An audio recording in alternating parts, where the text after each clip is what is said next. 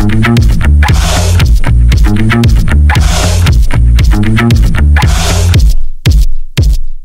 a todos, sean bienvenidos una vez más a Talking Monkeys Podcast, un podcast donde los novatos en esta plataforma intentan hablar de lo que se les dé la gana, buscando ser lo más honestos posibles en temas que pondremos en su juicio, intentando hacer una reflexión, un debate o simplemente pasar un rato agradable. Lo posible una charla amena y lo más importante es sacar una sonrisa. Sigan, acomódense y disfruten de este espacio con o sin audífonos. Esto es Talking Monkeys. Y desde el otro lado de la pantalla, ya saben, está el compa Diego Benítez. Siga, el Diego, ¿de qué vamos a hablar hoy? Que se cuenta mi perro. ¿Qué haces? ¿Cómo vamos? Bien, eh, contenta que por fin se compró unos audífonos, ya era hora. ya era hora que, que hiciera una inversión. Pues igual antes en audífonos también se escuchaba bien, entonces pues no sé, pues ahí se va. Estamos aquí. Bueno, eh, hoy de qué vamos a hablar? Hoy vamos a hablar de dos cosas que han Sí. venido sucediendo.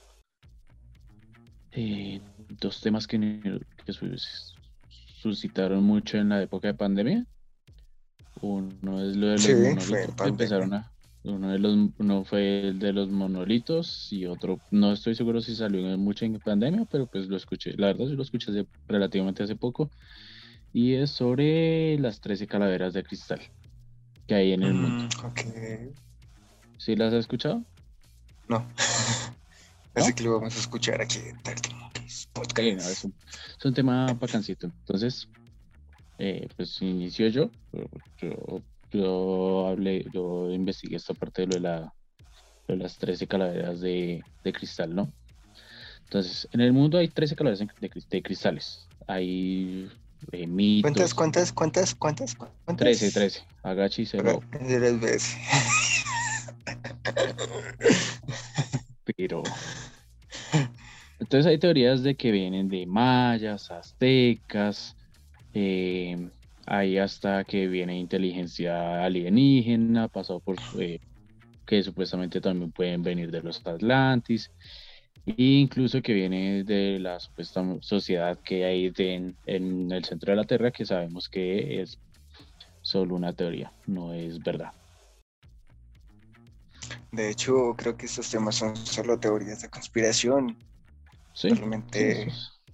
pero son no temas hay- Pero son temas bacanos, o sea, la- de tomarlos, de hablarlos y de todo eso, porque, o sea, las, las 13 calaveras sí existen. Lo que, lo de las 13 calaveras existen, están en, en- varias están en museos, no estoy seguro si, si todas o, o, pero su gran mayoría pues está en museos.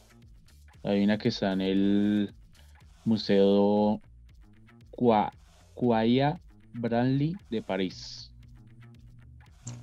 una de estas calaveras. Entonces, la historia inicia con, con que el, eh, un día, eh, el 17, eh, un día una niña eh, cumplió 17 años, el 1 de enero de 1924, y Ana, una niña que se llama Ana, recibió un regalo inesperado. Eh, ella recibió por parte de, sus de su padre eh, una calavera que él estaba eh, que él la trajo, no me acuerdo de dónde, y que se la entregó a ella, se la entregó a ella, entonces empezó esta, eh, eh, perdón, unas zonas, que ella, Se que él se lo había traído, perro, Sí. ¿qué pasó? Eh, le dijo que venía, que venía de, de la cultura maya, que se le había encontrado en una selva, eh, entonces que, que era una, una esta. ¿Eso es un perfume? Sí, es mi calavera, papi. es una chimba. Sí, sí, estará Casi Entonces allí, eh, en esta zona selvática, encontraron un complejo eh, arquitectónico que bautizaron como eh, Luba, Lubatum, la ciudad de las piedras caídas, y fue donde se descubrió uno de los 13, de los 13 cráneos de cristal que hoy hay, repartidos por el, por el mundo. Inicialmente, o sea, fueron, se fueron evidenciando en, en tres tandas, ¿sí? Primero hubo una tanda, después pasaron unos años, salió otra tanda y después pasaron otros años y pasó otra tanda de, este descubrimiento. ¿Sí? Eh, eh, entonces los cráneos son los cráneos de cristal de cuarzo han sido vinculados con los pueblos mesoamericanos, prehistóricos, aztecas, mayas, toltecas y mexicanos. Sin embargo, pues eh, no sabemos nada sobre sus orígenes ningún, ningún procede, o sea, no hay ningún, eh, ¿cómo decirlo?, documento donde se evidencie que llegaron de estos sitios. Y pues no sé, no hay una certeza de dónde, de dónde se hallaron y cómo se hallaron, ¿sí? Hay quienes consideran piezas del arte, que los consideran como piezas del arte mexicano, tal como tal vez usadas en las iglesias como base, como bases para los crucifijos, otros se aventuran a afirmar que están, que llegaron de los alienígenas, eh, vestidos eh, pues lo mismo que llegan que lo de las Atlantis, que lo de los centros de la Tierra, entonces no hay como una eh, concesión exacta de dónde se llegaron inicialmente, o sea, poco a poco pues, se, vinieron haciendo pruebas, pero pues esto ya lo voy a explicar poco a poco. Explicaciones fanática, eh, fantásticas aparte, lo cierto es que siempre han cuestionado su autenticidad, o sea, desde que aparecieron, alguien dijo, eh, son auténticas de las mayas y empezaron, no, es imposible que eso sea de los mayas porque pues, están muy bien elaboradas, o sea, están muy bien elaboradas como para que digan los, de los de los mayas pero que tienen en contra los mayas y los mayas también hicieron severas cosas perfectas. Sí, sí, yo no voy a decir que no, pero o sea, la, la, las investigaciones que hicieron después demuestran que no, que no pudieron haber sido de los mayas porque pues, lo más probable es que lo hicieron con máquinas especializadas para corte de ese tipo de material. ¿Sí? Me hizo recordar, weón, bueno, hay en unos países, o por acá en Colombia, que hay que tener un título hasta para construir una, una calle. Y antes las civilizaciones anteriores, muy anteriores, no tenían ni siquiera un título, weón, y hacían severas calles. Y esas calles todavía están, están mucho mejor que las que están presentes hoy en día, y madre, que solo duran tres meses y eso, weón. Entonces, como que... No las inauguran y ya se caen. sí, realmente es así. la represa esa de. no me acuerdo dónde es que está, creo que está en Antioquia, algo así. ¿La de Tango? Eso. Una mega obra hmm. de la ingeniería colombiana. Sí. Entonces, hoy la entonces, pues para continuar, hoy la, la comunidad científica lo sitúa entre las muchas falsificaciones realizadas durante el siglo, durante la mitad del siglo XIX. ¿Sí? O sea, ya dijeron que eso es falso, que eso es, la comunidad científica dijo que eso es falso, pero pues es una cuestión que fue relevante en su momento. Técnicas recientes de, micro, de microscopio electrónico han confirmado que su juventud es mucho mayor que la que alegan algunos de sus propios, eh, no es mucho mayor que la que algunas aprueban algunos de sus comentarios. Seguramente no rebasan los 150 años y se eh, esculpieron eh, en el siglo XIX en algún taller europeo. Las calaveras de Mitchell, de Mitchell Jackson no serían una excepción. Según documentos del Museo Británico, no llegó a, manos de la joven en, en Luatum, ese es el cráneo inicial que estábamos hablando, sino que, sino que vino en Londres, donde el padre las adquirió en una subasta de Stubbins en 1943. O sea, el padre le dijo que él había ido no sé a dónde y había a, a, a, Sudamérica, las había encontrado en una excavación, pero se descubrió que las, las adquirió en una subasta en 1943. ¿Listo? Okay. Fue precisamente ese año cuando Mitchell presentó a la comunidad científica su texto esculpido en una sola pieza de cristal de roca con un tamaño casi de unos 22 centímetros de diámetro y unos 5 kilogramos de peso. Eh, el explorador dijo haberlos encontrado en Belice. En Belice afirmó que la mandíbula artificial de la pieza aparecía tres meses después en el mismo lugar. O sea, se encontró primero la parte superior y después se encontró la mandíbula. También aseguró que el cráneo, eh, el que bautizó como destino, tendría más de, de 3.100, ¿qué? Más de 3.600 eh, años de antigüedad y habría sido empleado por, la, por los mayas con fines mágicos y rituales. No estoy seguro del, en qué parte de Belice, si hay una parte en México que se llama Belice, ya veremos. Bueno, mientras tanto. Entonces los expertos, sin embargo, no mostraron interés por pieza, por una pieza sin contexto, no se conservaba ninguna fotografía de su hallazgo, lo que le había dicho hace rato, y pues no había documentos de sobre el yacimiento, sobre el hueco donde lo encontraron. Años más tarde, Ana eh, explicaría que todas las pruebas se habían perdido durante un, un ciclón. Pero porque, pero... Ok, Belice, según esto es como si fuera un pequeño país de Centroamérica. Eh, ¿Sí? lo muestro porque puede llegar a ser hispano, o lo muestro. Venga, lo muestro más que. Estamos en vivo. Entonces la naranja pues es México.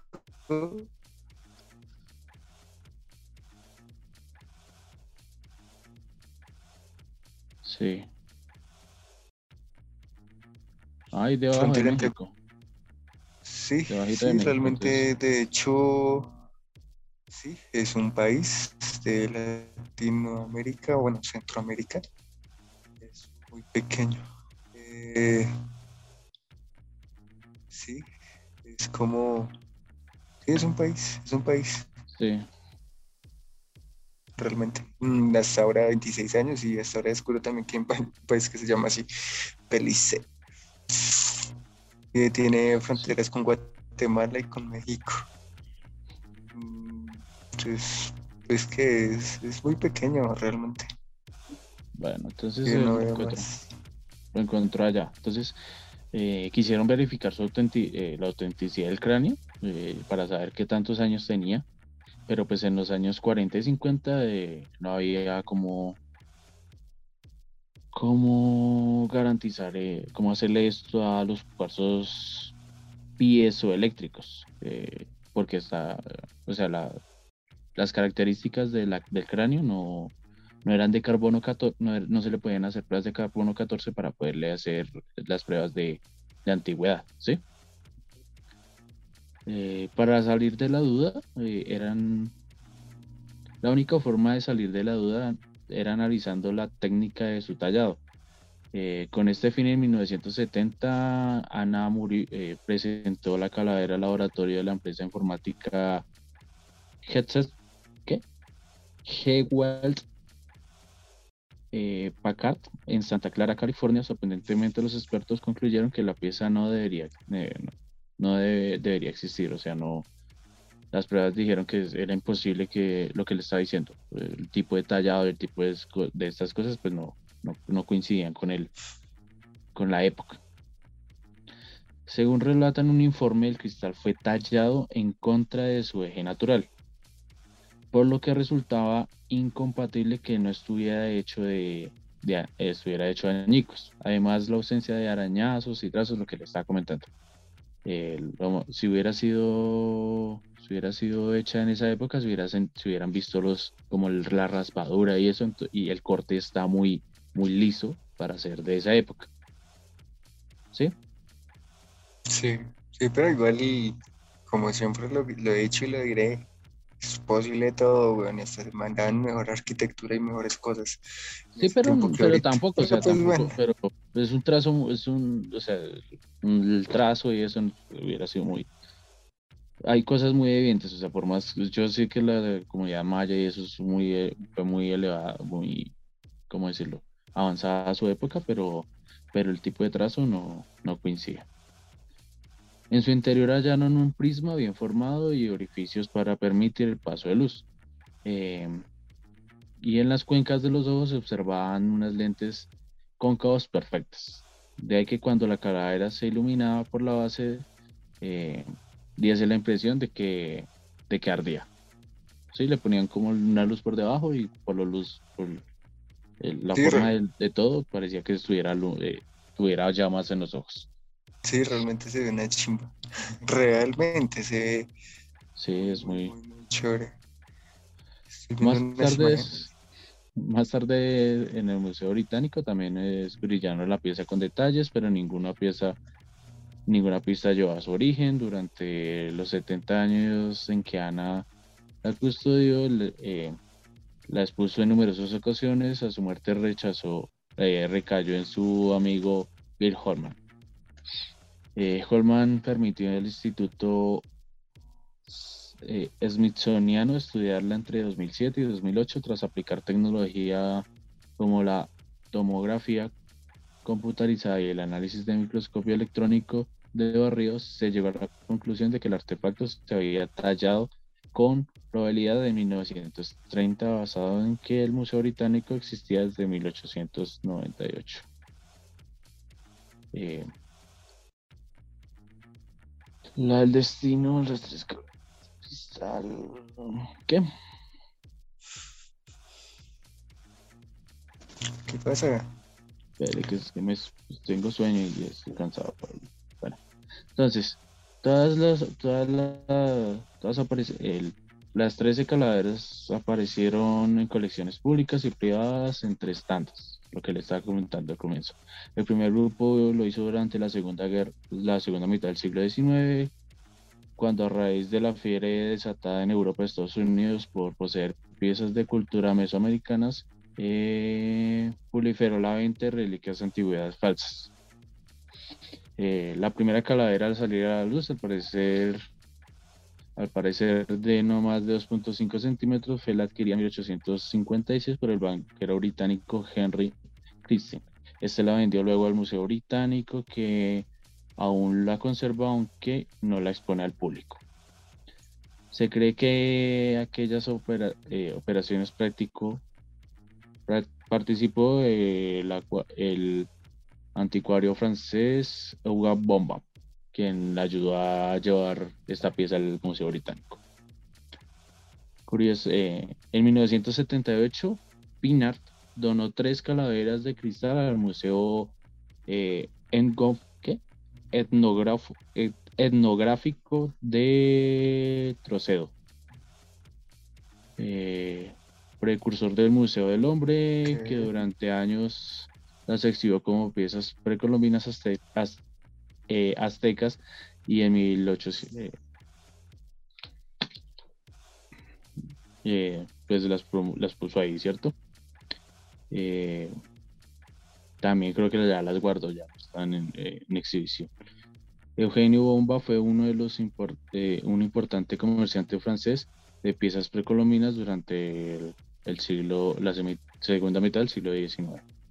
Otro museo también se interesaron por, por estos objetos. En 1879, el Museo Nacional de Antropología de México compró uno de los, uno de los coleccionistas de México por 28 pesos es, y otra y otros y otros seis y qué y seis años más tarde por 30 le presentó su colección de objetos aztecas y eh, oaxacanos compró dos, dos calaveras a, a, esta persona poco después en 1886 el, Smith, el, el, Instituto Smithsoniano también se hizo con un cráneo de cristal, en su caso de la colección Agustín Fischer, eh, antiguo secretario empleador Maximiliano I en México. Pero en los años 50 ya la incluyó eh, en una muestra sobre falsificaciones arqueológicas y su rastro se perdió en 1973. La segunda generación, con un tamaño similar al del cráneo humano, unos 15 centímetros de altura, surgió a finales del siglo XIX, también de la mano de Boban. Y eh, el, el, anticuario se llevó una caladera de, su colección a México, donde la expuso junto a, otras, otras cosas humanas. Según la leyenda local, en 1885 intentó venderla como tesoro azteca al Museo Nacional Mexicano, pero este acabó denunciando por fraude y, expoliación. Él huyó a Estados Unidos y subastó la pieza en Nueva York con miles de objetos supuestamente eh, arqueológicos. Eh, Dice que la compañía Tiffany Co. se hizo con la calavera por 950 dólares de, pues, de esa época.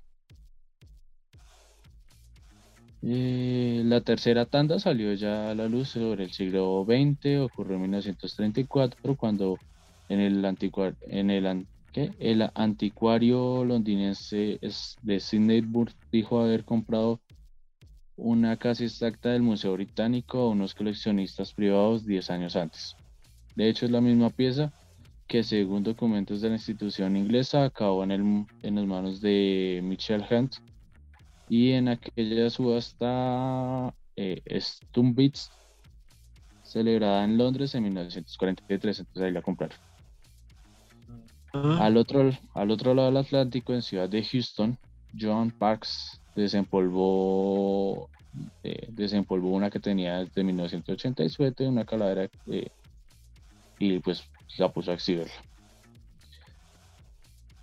Eh, según versiones, las calaveras que más tardaron en aparecer las se hizo hasta el año 1992, años en que se anunció la, la donación a Smithsonian la compañía le acompañaba una carta que decía, esta calavera de cristal azteca, parte de la colección de Porfirio Díaz, se compró en México en 1960. La ofrezco al Smithsonian sin pedir nada a cambio. Sí, llegó al Smithsonian la, otra calavera con esta carta y pues ellos no, no, no dieron nada por esto. Investigadores de la institución se pusieron en contacto con los laboratorios del Museo Británico para emprender un estudio de las piezas. Tras examinar bajo microscopio óptico y electrónico, concluyeron que habían sido talladas en, un equipo moderno por eh,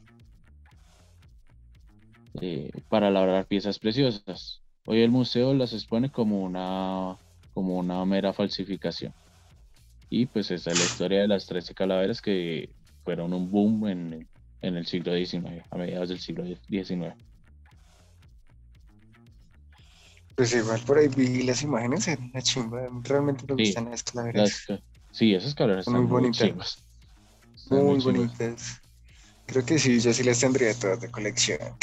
sí, la verdad, colección está una chimba. Y pues a, la hora de pues también es eh, parte de la historia, ¿no? Sí, claro. Pues igual, son chéveres y pues falsas o no falsas sería una chimba tenerlas. Así como soy feliz con mi mini calavera.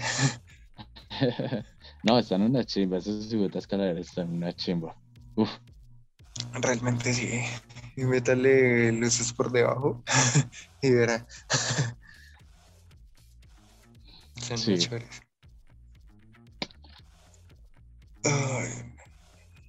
estamos de pocas palabras. y ya esa es la parte, esa es la parte final de, de este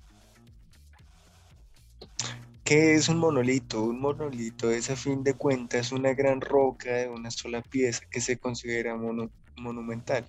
Como particularidad tiene eh, que se trata de un bloque de formación muy homogénea y sería algo de lo sería algo que lo distinguiría, por ejemplo, de una montaña que sería considerado como un conjunto de formaciones rocosas.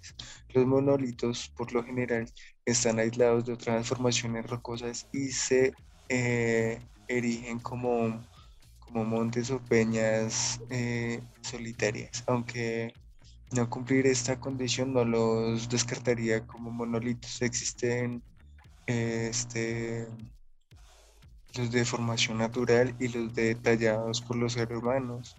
Eh, los naturales suelen estar formados por roca ígnea o metafórmica. Los monolitos tallados por el ser humano tienen la particularidad de tener una forma particular y haber sido transportados de un lugar a otro. Este, la, la definición básica de los, de los que eh, los distingue, a pesar de ser claramente diferentes a lo, a lo largo del, del artículo, pues vamos a hablar de, de, otro tipo, ¿cómo decirlo? ¿Cómo distinguirlos o formas? O uno de los más importantes de, de los monolitos. Más adelante vamos a hablar de un monolito en Colombia que ese sí fue en plena pandemia, que apareció en Chía, Cundinamarca. Ese monolito era dorado. Entonces, ¿cómo se crea un monolito? A pesar de que al hablar de los monolitos inferimos que somos formaciones rocosas antiguas, el concepto básico implica que se trata de un bloque de roca único que cualquiera puede contraerlo. Es más, se ha jugado con ellos para crear eh, repercusión mediática. Los monolitos fascinan y lo que es mejor son, son reemplazamientos culturales, religiosos y turísticos. Eh, aquí en paréntesis y pues viendo unos videos sobre los monolitos decían que hay muchas, pues que, bueno, teorías de conspiración realmente que decían que esos monolitos eran puestos por personas este, o utilizados por algún tipo de marketing, así como lo hicieron una vez. No recuerdo qué país se representó en Estados Unidos, creo que en Europa, Reino Unido, y supuestamente acá en Colombia. Lo de los monolitos que estuvieron saliendo en pandemia. Sí, básicamente. Entonces... Que, que básicamente no, no se supo cómo, o sea, no, nadie supo cómo llegaron. Ni cómo aparecieron. Ni cómo desaparecieron. O sea, llegaron, aparecieron. Pero... Fue noticia, en eh, ahí sí fue noticia en las noticias, en todo lado. Y, y hubo, y, como que nadie estaban esperando que, sí, y estuvieron esperando que, tengo entendido que están esperando que algún artista dijera, lo hice yo, pero nadie, hasta donde tengo entendido, no sé, nadie, nadie se atribuyó eso. Sí, realmente es una teoría, porque también vi por ahí que decía que un artista, sí, un artista que, que, hizo un monolito, lo fabricó, lo colocó en Estados Unidos y que al tiempo supuestamente lo habían retirado unas personas que, se lo era como lata. Sí. Y creían también que era como un, que un, una investigación de la NASA o tenía una antena o alguna cosa. Sí teorías de conspiración o algo van a faltar. Entonces, sí, las teorías de conspiración nunca van a faltar. Entonces, ahí fue una. Y sí, y hasta el momento quedó como un tema en veremos. Realmente era muy, muy verídico la información. Y menos acá el, el que el monolito que, que, que, apareció acá en Colombia. Sí. Que muy bonito, por ciento, muy chima, verdad. Sí, no, están muy lindos. Esos monolitos están muy lindos. Correcto. Dice, este, los monolitos naturales pueden formarse debido a un movimiento elevado de placas tectónicas, a la erosión de domos, a erosión de volcanes que tuvieron una erupción volcánica, pues que dejaron atrás. Los santo antropogénicos son un número excavados, tallados, transportados y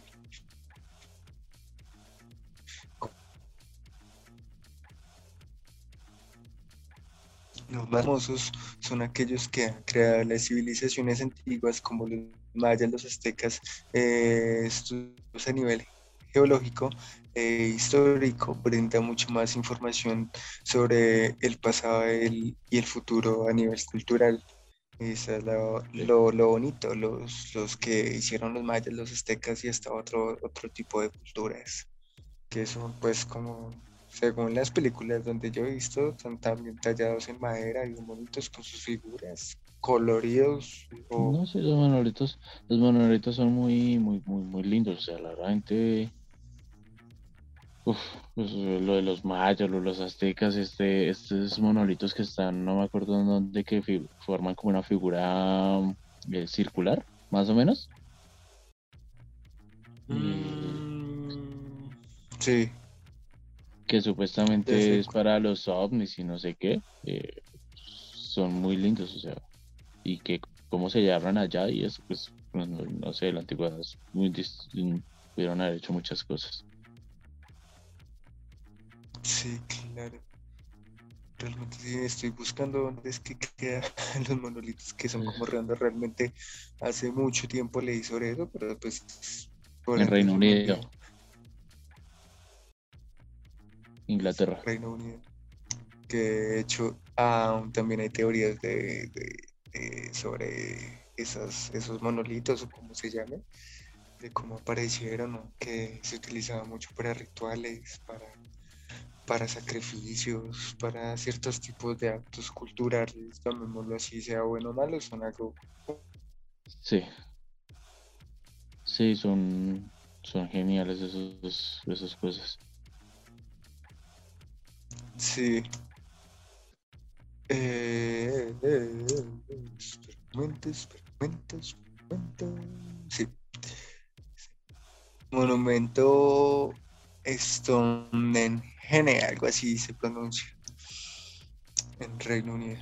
Bueno, Sí, algunos de los monolitos más famosos son los colosos de Menon, el pedestal del caballero de bronce, la piedra más grande jamás movida por el hombre, el obelisco inacabado de Ausan, eh, la piedra más grande jamás tallada por el hombre y los Moais de la isla Pascua. esos también son geniales. Son de los más representativos. Esos monolitos también son geniales, marica. Esos son piedras grandes que tienen cara de, o sea, los tallaron como con cara de, de personas, de la cultura de ellos, y se ven re lindos esos, esos bichos. Sí, realmente son, son chéveres. Espera que estoy mirando unas cositas, estoy adaptándome.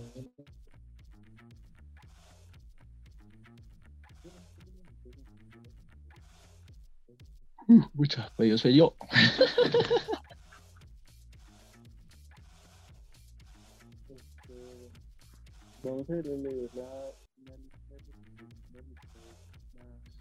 Perro, no se le escucha. No se le escucha, marica.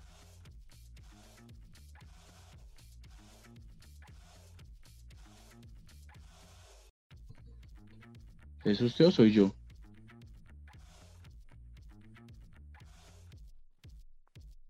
¿Aló?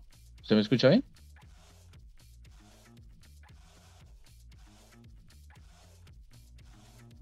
Ya, ahí sí. ¿Hable? Sí, ya lo escucho.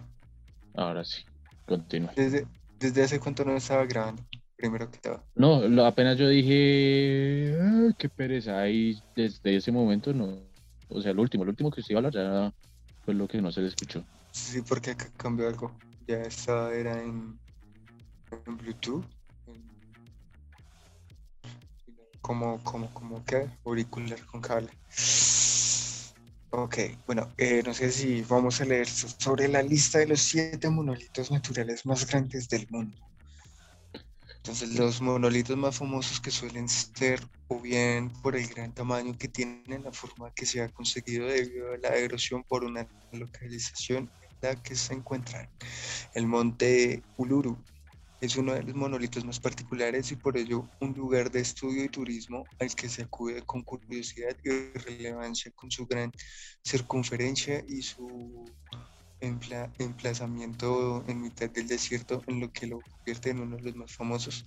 Se llama múltiples formas, bueno, se da a tener varias múltiples formas, este, como el monte ombligo del mundo Inselberg, Aires Rock y la Gran Monolito Rojo en particular es una humanidad, ¿qué? ¿Cómo es? ¿Cómo es? Es patrimonio de la, humanidad desde 1987 y el 2007 se prohibió su escalada tanto para tanto por ser peligroso para y pues para, para, para la preservación del, del mismo. Sí, claro. Tiene unas dimensiones de 9.4 kilómetros de contorno, 348 metros de altura y 863 metros sobre, el nivel del mar. Es re grande, es re grande, hijo de puta. Es el tipo, es como un tipo arsénico de rocas arcosas en, en y es el de la área ecológica denominada neoprotezoónico. Si quiere, por favor, pues que es esa palabra, vamos a buscar la que es neoprotocero, ¿no? ¿Qué? Neoprote, neopro, neo, como nea, pero con neo, pro, tero, zoico, con z. Terozoico. Dice, Dice instruyéndonos con Talking Monkeys Podcast. Está considerado como la última era. Ah, es una era geológica. Está considerada como la última era geológica de la del proto. Sí, era como una era geológica que comenzó hace 100 millones de años y finalizó hace unos 500 que eh, comenzó hace mil millones de años y finalizó hace unos 542 millones de años. Ok, listo. la segunda, la Peña de Bernal. Es el tercer monolito más grande del mundo. Se encuentra en México y su formación es de tipo cuello volcánico, es decir, que trata de un volcán que erupcionó su lava, su lava y la erosión, erosión y el paso del tiempo eliminaron los rastros del volcán quemando eh, quedando solo este bloque de roca magmática. Es considerado un lugar cerrado. Existe la tradición de, de que escalarlo cada, existe la tradición de escalarlo cada 4 de mayo, una tarea ardua debido a que los últimos 45 metros de altura son prácticamente verticales y además los otomi chichimecas lo hacen cargando una cruz de madera de 85 kilogramos. La dimensión de este, de la peña de Bernal, es de 2500 ¿qué? 2.510 metros sobre el nivel del mar, 350 metros de altura sobre el pueblo tiene una antigüedad de más de 100 millones de años, lo que hace que esté dentro de la era, dentro de la era jurásica. Desde entonces se estima que han perdido tres veces su ha perdido tres veces su tamaño. Sí. Va el otro, pan de azúcar. El río, este que en Río de Janeiro, Brasil. Se encuentra en este gran monolito que se alza sobre el nivel del mar se puede llegar a una, a una clima por... Se puede llegar a su cima por teleférico. Lo que lo hace más impresionante es que hay varias teorías que explican el nombre, el nombre de, este peñasco. Se trata de un domo que ha sido bastante erosionado con el tiempo. Esta forma está formado mayormente de granito y cuarzo, algo que lo distingue de la mayoría de los monolitos es que la formación del cuello de volcán es un monolito escalable y turístico. Su dimensión de peñasco es 396 sobre el nivel del mar y su era, y su era geológica es el Cenozoico. Por favor, buscar qué es Cenozoico. Otra época C, no soy con Z o con S. Eh, C, es CZ.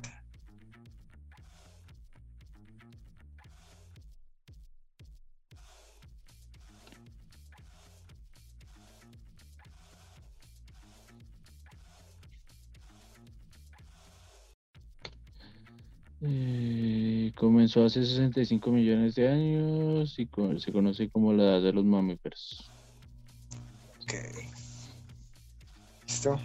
Entonces vamos a hablar del siguiente. Torre del Diablo. Con este nombre tan llamativo, es un monumento de los Estados Unidos. Ha ganado una forma a nivel mundial. Se encuentra en el estado de Wyoming y está formado de material ígneo que se solidificó. Tiene un aspecto particular porque se tomó en, el interior del volcán.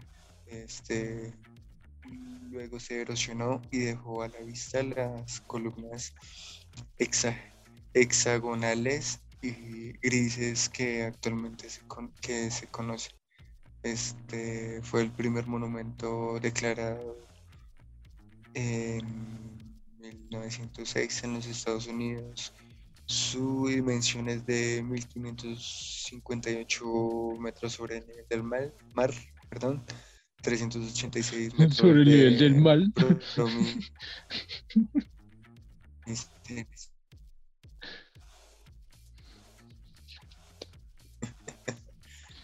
Este, 5,45 kilómetros cuadrados de área del monumento.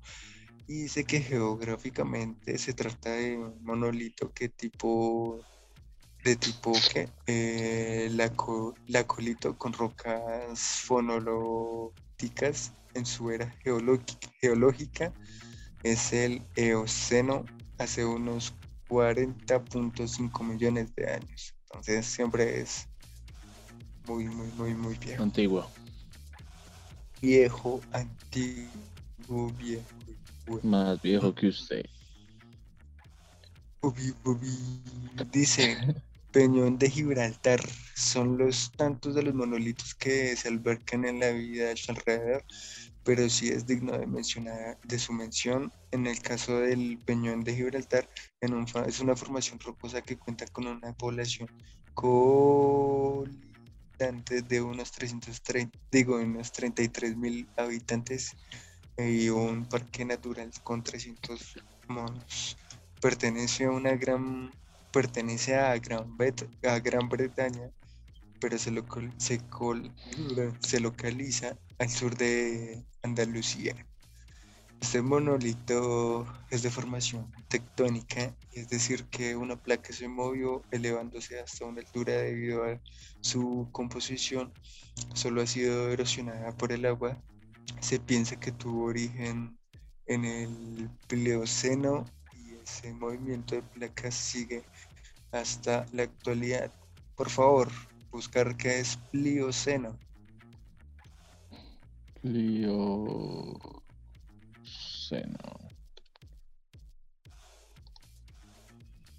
Bueno, sus dimensiones son 426 metros sobre el nivel del mar y 426 metros de prominencia. Se compone con piedra caliza y pertenece a la era jurásica. Dice que el Plioceno es una edición de escala temporal y geográficas del periodo neógeno. Dentro de este, el Plioceno sigue al Mioceno, comienza hace 5.300 millones de años y termina hace 2.000 que 59 millones de años. Ok, vamos con Sigirilla. Se llama también la roca del león o lo más llamado o lo, más llamativo de esta formación es que su parte superior conserva las ruinas de una fortaleza y, que complejo palaciego que tiene vistas a la selva de Sri Lanka en 1982. Este emplazamiento y la roca fueron nombrados Patrimonio de Humanidad por su interés cultural y geológico. Sirinilla, Sigirilla, Sigirilla, es muy lindo, se, Se, compone de material magmático debido a la erupción del volcán, que es de forma similar a la Torre del Diablo. Eh, es un, es que un Inselberg eh, escarpado con, por todos sus lados. Dimensiones 370 metros sobre el nivel de Mar.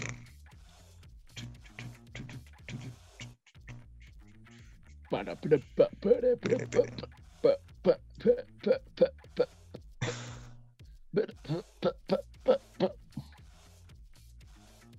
¿Va a hablar de todos los monolitos? Ya vamos a terminar. Igual. Para, para. Dícese ya casi para terminar. Dícese que la roca Suma es uno de los monolitos más altos de esta lista. Se encuentra en Nigeria, considerado como, uno- como un centro geográfico. Y lo que hace especial en su composición es una mezcla de una de la intrusión ígnea, intrusión ígnea compuesta de granito negro y granodion ¿Qué grano dio? Madre, grano diori, de, grano diorita le dan el color tan característico que tiene y es un monolito único. Este Insterberg es de color pardo con una gran, con un gran molde, con una gran mole rocosa en mitad de una llanura y la erosión que ha producido mayormente debido a la lluvia lo que se ha hecho tener paredes verticales. Es un, es un monolito escalable. Sus dimensiones son 700 metros sobre el nivel del mar, 340 metros de promisencia y 2.5 kilómetros de perímetro. Y su era geológica, geológica es de neoprotezoico. su, bueno, ya, su era geológica es de neoprotezoico. Bueno, esa cosa, ¿cómo se pronuncia? Sí. Y aquí hemos terminado todo lo de, lo de los monolitos. Pues ya dije lo de, de acá de Colombia.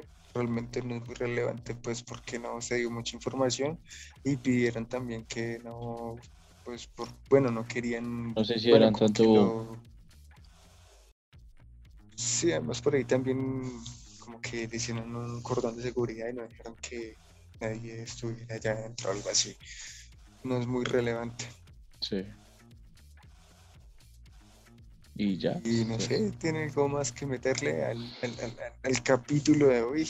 No, que no se dejen, o sea, desde siempre se han manejado teorías de conspiración sobre todas estas cosas, no.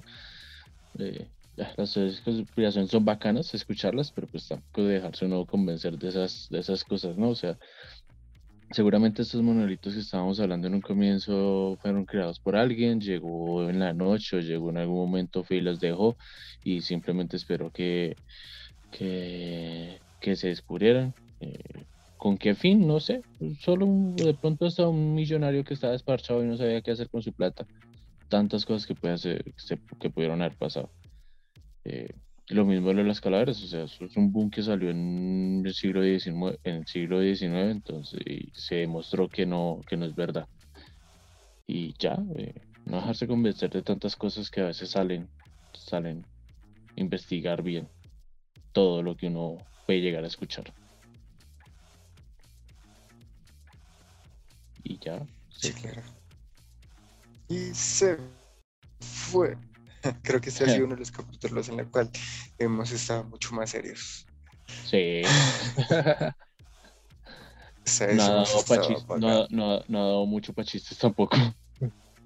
Estamos No, muy investigativos, muy. para chistes. Pero bueno, ahí Sí, sí, ya. sí. Espero que les haya gustado un poquito la investigación. No siempre son asesinos y cosas conspiranoicas. Ahí aprendimos un poquito de historia. De historia. No, eso es más de. ¿De qué? De, Sí, ¿Por qué no? Sí. Y pues espero que les haya gustado, que hayan entendido un poquito estos temas de, de, de formaciones rocosas y en fin. Y ya, creo que eso es todo por hoy. Sí, entonces, no se les olvide, estamos en Spotify y, y YouTube somos como arroba monkeys.podcast, este, arroba diego.monkey92 y arroba sep.gonzález22. Y ya saben, cuídense en el jopo y no se lo van a dar por cualquiera. Chao. Eso es Monkeys.